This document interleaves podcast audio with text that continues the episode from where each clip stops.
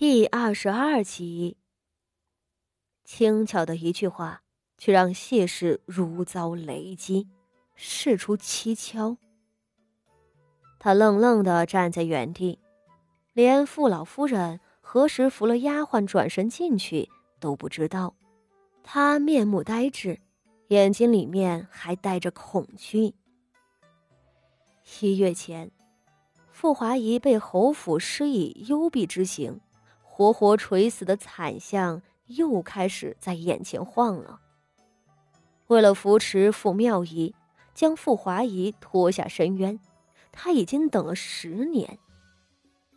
傅华仪死的那天，他几乎要跳起来拍手称快，但现在，他开始害怕了。他想不到，自己精心策划的算盘。是哪里出了漏洞呢？傅老夫人这个老千婆，又是从哪儿看出了蹊跷？越害怕，她越觉得傅华仪被锤到凹下去的肚子和大腿下面淌满了血的样子，瘆人的很。半晌，还是二太太陪着笑脸上来，要拉了她一块儿走。谢氏一怔，回过神来。脑子里面也清明了。不用怕，那个老千婆就算察觉了什么，也只是觉得蹊跷，却不可能知道真相。她做的天衣无缝，连萧云天都帮着她。谢氏的心神渐渐安稳了，他最后冷脸瞧了眼傅宣仪和傅锦仪两人，冷哼一声。随着二太太一同离去，哼，五丫头、八丫头，不过是小妇养的，能翻什么浪？前头的嫡长女傅华仪都被自己算计成了这个下场，你们两个又能得意到几时？谢氏甩袖离去，跟在最后的傅锦仪真手低埋，不敢抬头。他早已泪流满面。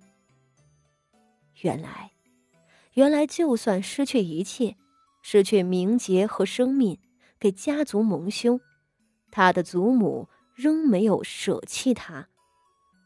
祖母一直相信他，觉得他事出蹊跷，傅家上上下下，也只有祖母相信他。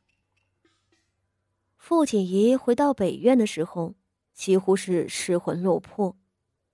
一早上过来帮忙的几个景和院的婆子，也都去了五姑娘的院子里，倒是那管事留了下来，看着傅锦衣回来，迎上来笑道：“老夫人让我在这儿等姑娘回来。”傅锦仪轻叹一口气：“是要我搬到前头的。”福翠园里头去住吧。他轻声问道。管事倒是愣了，笑道：“ 您一猜一个准。老夫人遣了人过来传话，说是八姑娘不能搬去景和院里，继续住在北院也不像话。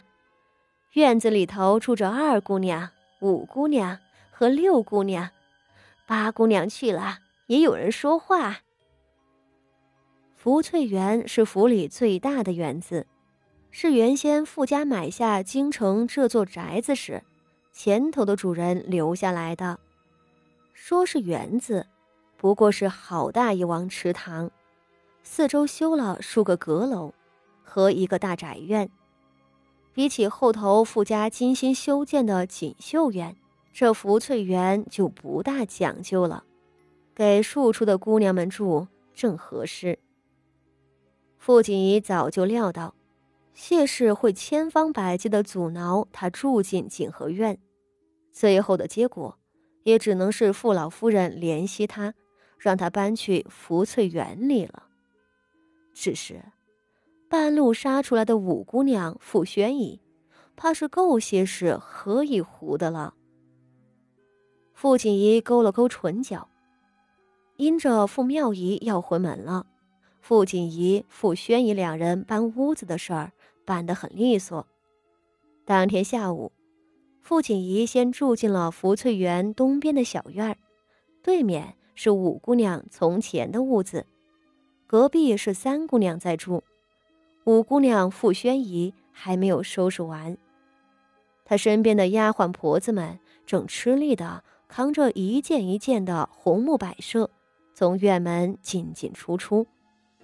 傅宣仪站在外头和景和院的管事说话。远远的，他瞧着傅锦仪过来了。住在北院的傅锦仪没有赵姨娘一样得力的生母，她还真没有多少东西可带。傅锦仪身后跟着两个丫鬟，各自背了包袱，后头四个婆子抬着一件半新不旧的带柜子的装镜台。前头的傅锦仪换了一身花色鲜亮，但瞧着。似乎有些不合身的衣裳。这是傅华仪年幼时的旧衣，傅老太太一时来不及给傅锦仪做衣裳，白嬷嬷先从库房里捡了两件给她。傅宣仪看着她缓慢的走近，吴姐姐。还是傅锦仪率先招呼她：“姐姐有这么多东西要搬呀。”八妹妹好。傅宣仪笑了一下子，或许是因为面相刻薄，她这一笑并不好看。傅锦仪倒是笑嘻嘻的跑着上来了，她抓住了傅宣仪的手。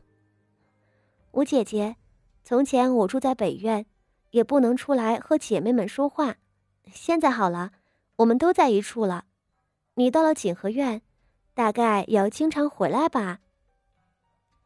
福翠园里大宅院里面住着数处的姑娘们，一侧的阁楼里住的就是三个还算得宠的姨娘，赵姨娘也住在园子里。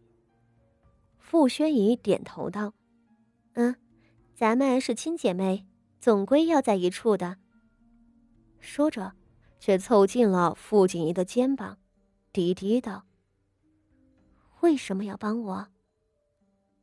傅宣仪面上是个刻薄刁蛮、经常仗着自己得宠的姨娘，在谢氏跟前放肆的庶女，实则并不是个蠢的。